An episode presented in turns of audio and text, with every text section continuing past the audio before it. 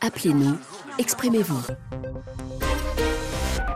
33 9 693 693 70. Juan Gomez.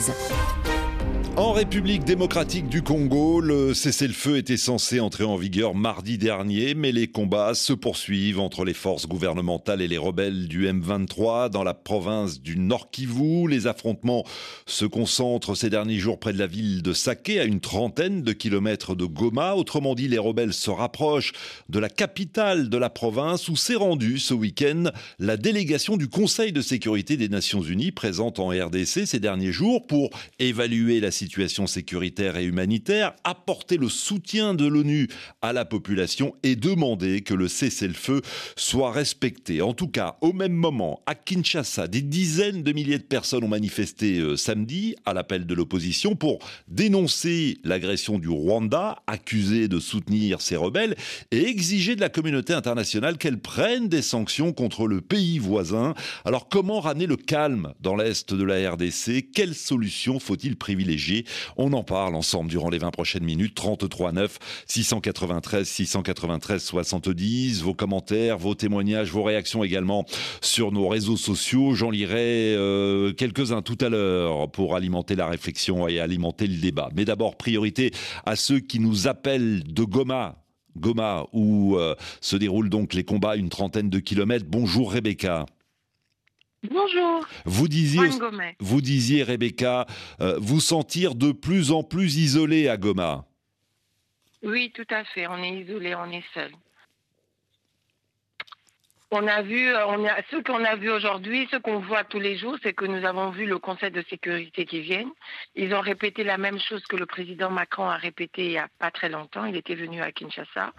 Euh, on, est en, on, a, on pensait qu'il y aurait eu cet accord qui serait respecté. Et vous-même, vous avez dit que l'accord n'a pas été respecté.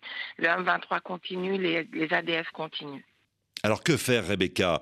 Euh, les, menaces de sanctions, euh, elles sont là, elles existent. Vous parliez du président Macron, il a été clair la semaine dernière, pas suffisamment clair euh, selon une partie de l'opinion publique congolaise, mais il l'a dit, et j'ai ses propos sous les yeux, ceux qui feront obstacle au processus de paix actuel savent à quoi ils s'exposent, y compris à des sanctions. L'heure est aux sanctions maintenant, Rebecca L'heure est aux sanctions, mais on attend voir, parce que vous savez, jusqu'à présent, le Rwanda vit comme si rien n'était. Ils signent des accords et continuent leur vie. Jusqu'à présent, il n'y a pas de sanctions.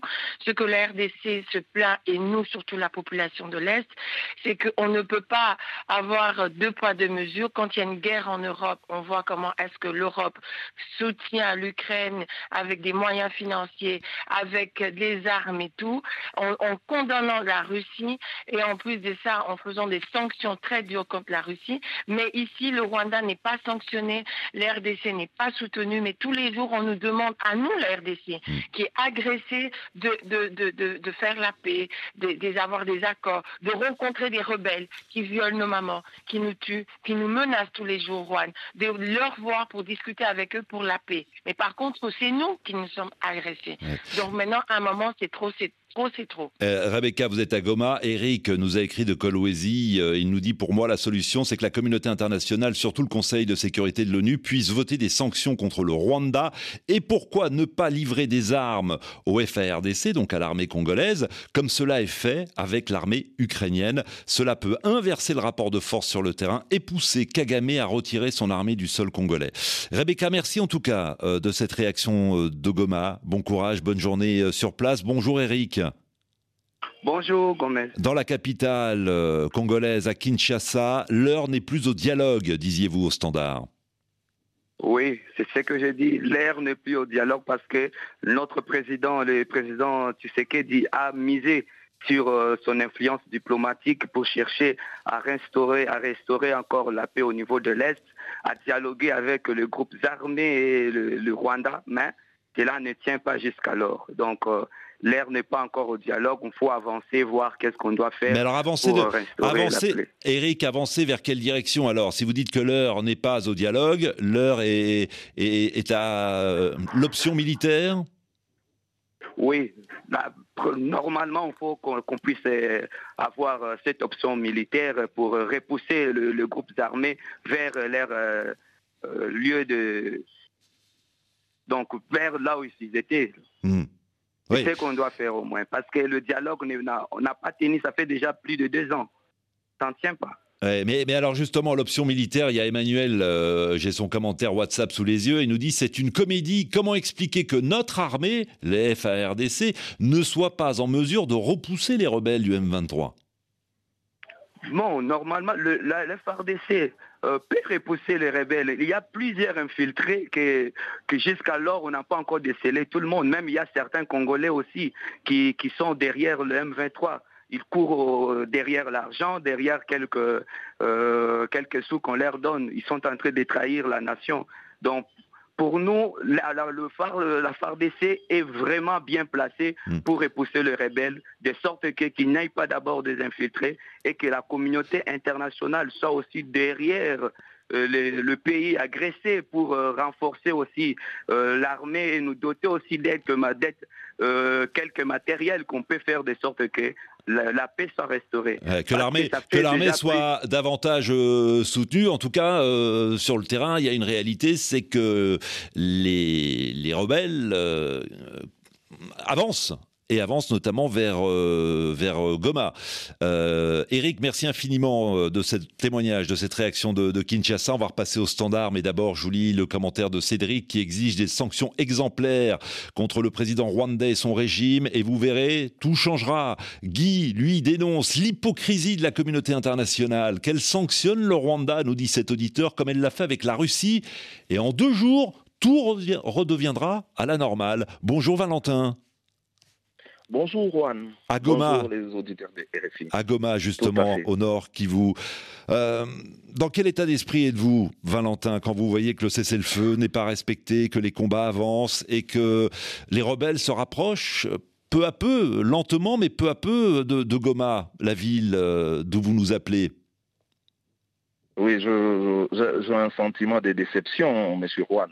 Je vais commencer d'abord par euh, compléter le président de la République qui a accueilli euh, le membre de la délégation en disant bienvenue dans un pays attaqué. Mais moi, je dirais bienvenue dans un pays attaqué par le Rwanda et la communauté internationale. Et donc, une fois que vous avez dit ça, Valentin Oui, oui, je l'ai dit parce que euh, je, vais, je vais compléter aussi Rebecca qui, qui, qui, a, qui a encore une fois montré que sous les yeux de la communauté internationale, le Rwanda continue à faire ce qu'il fait tous les jours et on, les menace parce que Macron les a menacés. Nous pourrions, alors que l'air n'est plus aux menaces, on devait être déjà en réalité en train de sanctionner le Rwanda on ne devait, on devait plus même envoyer une, commission pour venir encore évaluer l'état sur le lieu, parce que c'est catastrophique. C'est-à-dire que quand vous dites euh, envoyer une commission, vous faites référence à la délégation du Conseil de sécurité de l'ONU qui s'est rendue ces derniers jours euh, en RDC, notamment dans votre province, au Nord Kivu. Euh, les, les, les représentants du Conseil de sécurité de l'ONU étaient à Goma samedi et dimanche. ça n'a servi à rien, selon vous, Valentin? Ça ne sert à rien, Juan, parce que parce que ils ont ils ont des représentations ici à Goma qui leur envoient le bilan tous les jours, au jour les jours, ils ont des rapports.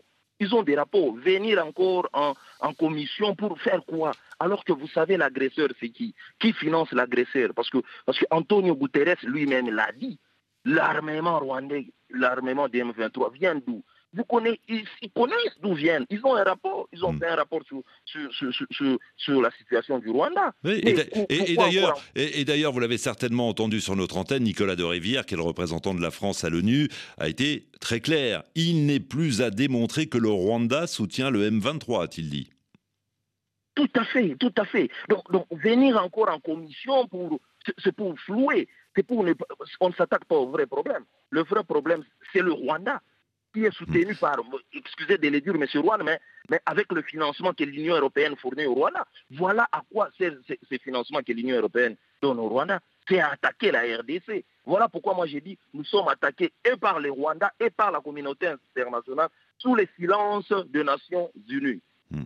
Enfin, silence des Nations Unies. On ne peut pas dire que les Nations Unies soient silencieuses. La preuve, c'est que le Conseil de sécurité de l'ONU euh, a dépêché une délégation dans votre pays durant euh, trois jours. Alors après, vous pouvez contester la pertinence euh, de, ce voyage, mais on ne peut pas parler de silence de la communauté internationale. Après, on voit bien que vos attentes, elles sont importantes, et vous n'êtes pas le seul à réclamer le passage à l'acte, autrement dit, à l'adoption de sanctions. Bonjour Amos.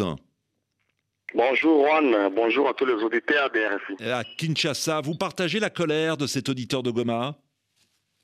Effectivement, M. Juan, je, partage la colère. Pourquoi? Parce que, comme vous le savez, M. Juan, l'air n'est plus au discours. Nous avions tant vécu les discours de la communauté internationale, mais tout ce que nous voulons est qu'il y ait maintenant des sanctions applicables, vous voyez, des sanctions applicables au même titre que nous l'avions appliqué euh, au niveau de la Russie et d'autres pays qui ont été agresseurs, comme le Rwanda.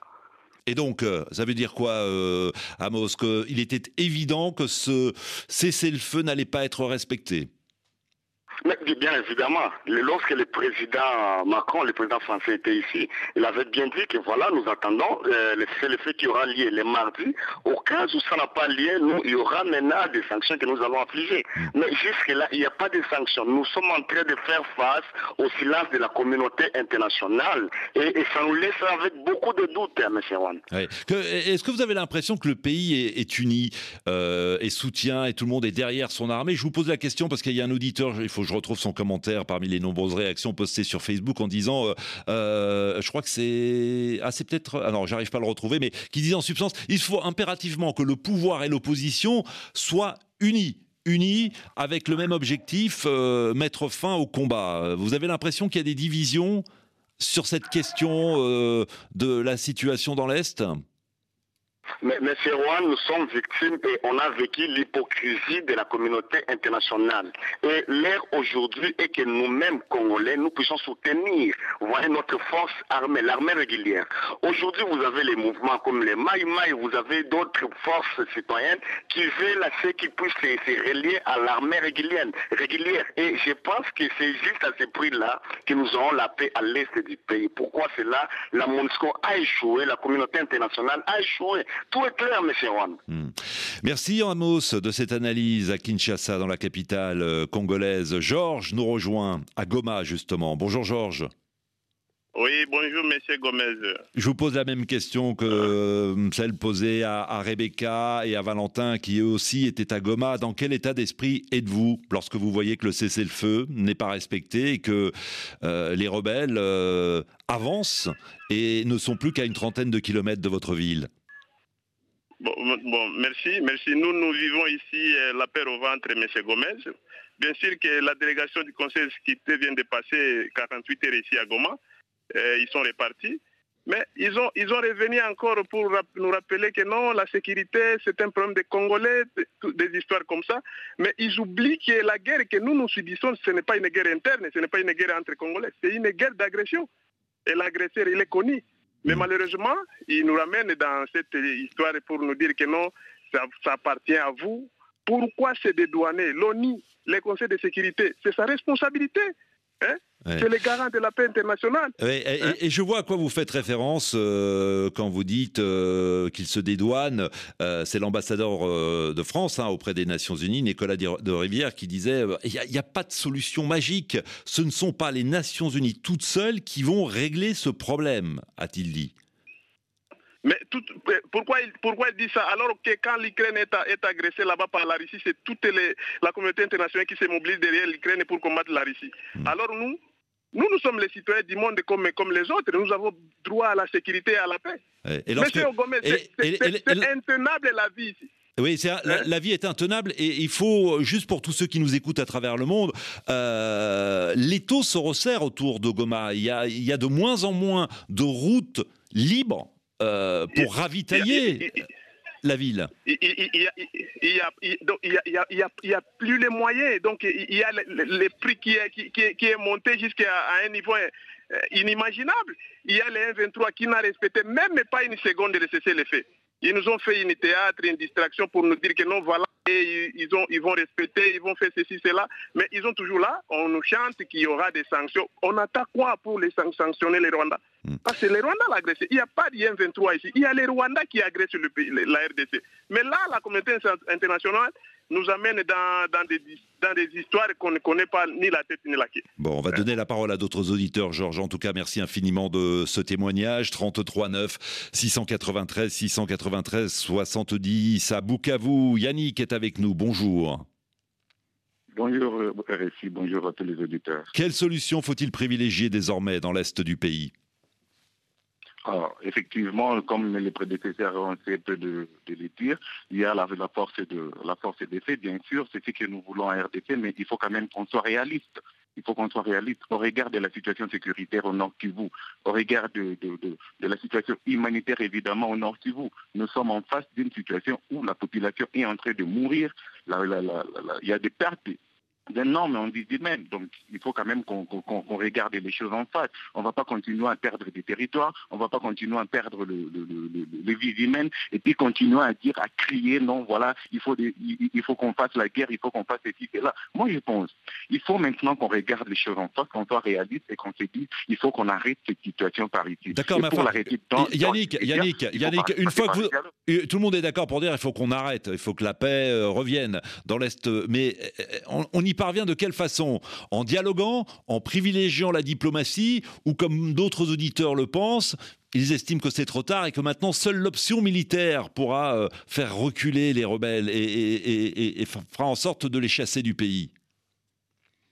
En fait, la réalité, comme je suis en train de vous de, le dire, l'option militaire, les, forces régulières sont en train de combattre, mais qu'est-ce qui se passe tous les jours? On voit quand même que l'armée, les, disons, les rebelles, est en train de progresser vers, Goma. Et si Goma tombe, comment est-ce qu'on va se comporter dans une telle situation? Je pense qu'il est temps, il est grand temps pour essayer un peu de sauver ce qui peut l'être. Donc, c'est de passer à la table des négociations. Ce qu'il faut seulement par, par, par les négociations, c'est de se tracer une ligne rouge à ne pas franchir cette ligne pardon, n'est pas accepter l'intégration des groupes rebelles au sein de l'armée. Mais, c'est pourtant, c'est pourtant, non mais Yannick, vous dites c'est la ligne rouge à ne pas franchir, mais c'est ce que revendiquent les rebelles, leur intégration au sein de l'armée.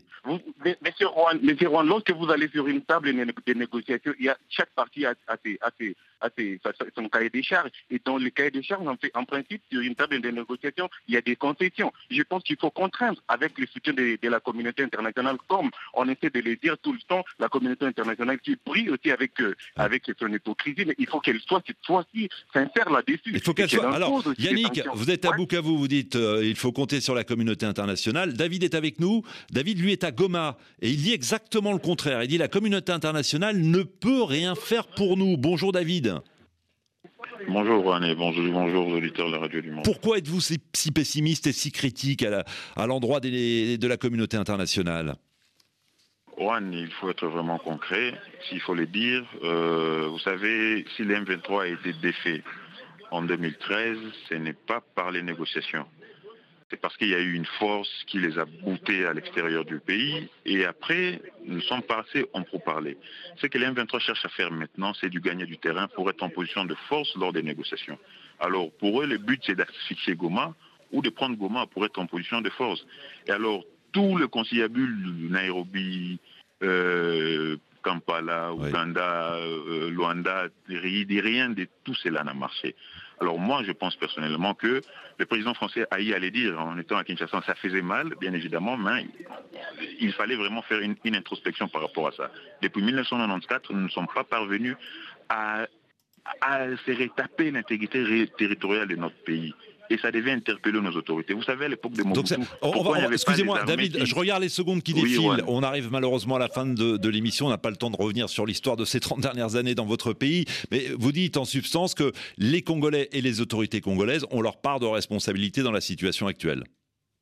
Exact, réformons l'armée, donnons le moyen aux militaires et je pense personnellement que notre armée sera on aura, on aura l'occasion d'en reparler. Merci infiniment, c'était passionnant. Merci de vos témoignages, de votre confiance. On sera de retour demain, 8h10 TU, vos questions, vos réactions à la rédaction.